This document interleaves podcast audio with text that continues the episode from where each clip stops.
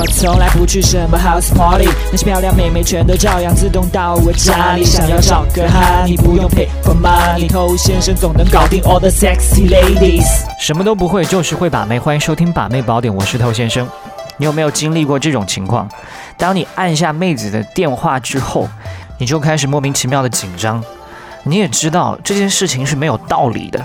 我打一个电话不会死掉啊，那种紧张的状态，甚至就像这个妹子她站在你面前一样，让你手足无措。尽管妹子在电话那头看不见你，但是你这种紧张状态呢，是很容易就传递给她的。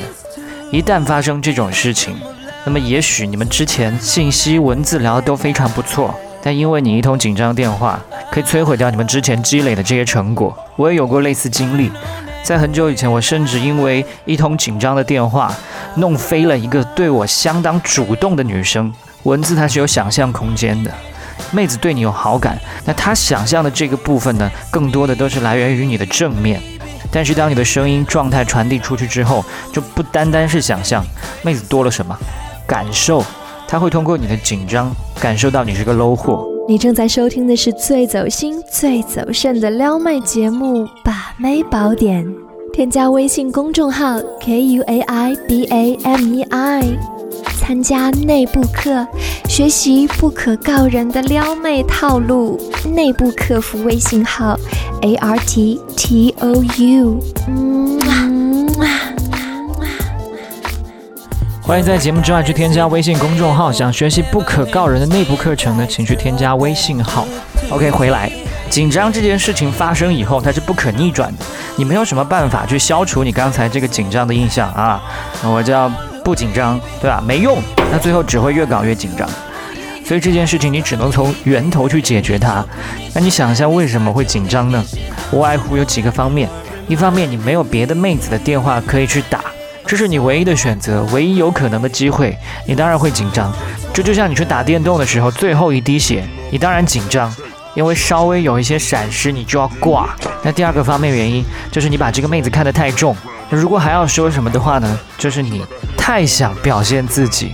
我们当然要去给妹子留下好的印象，但是我们留下好的印象的这个过程，是尽可能的不要让妹子发觉我们在留给她好的印象。这句话有点绕，你懂我意思吗？也就是说，不要让妹子觉得我们是带着目的去这么做了。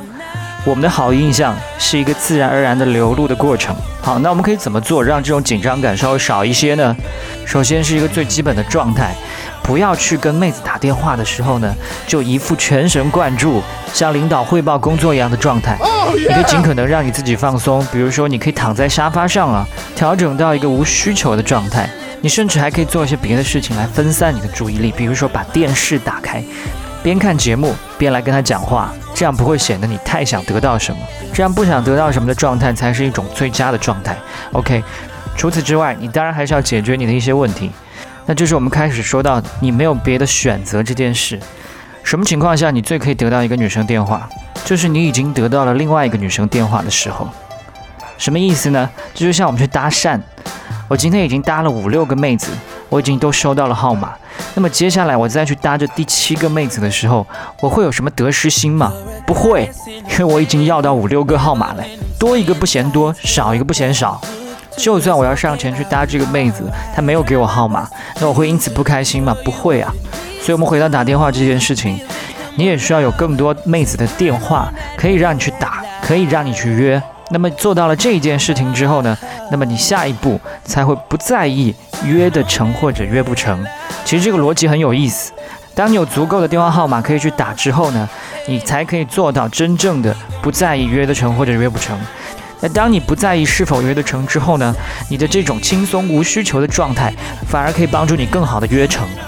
对，当然不可能百分之一百都会成功，但如果你已经做到了我们刚才说的这几点，你有更多选择。你打这通电话的时候没有紧张，那即便这一次失败了，但是他并不会给妹子留下糟糕的印象，他感受到的依然是你的从容、自然、大方。所以留下了这个印象之后呢，你下一次把他约出来的机会还是很高的。OK，今天就跟你说这么多了。在节目之外，欢迎去添加我们的官方微信公众号 K U A I B A M E I，快把妹的全拼。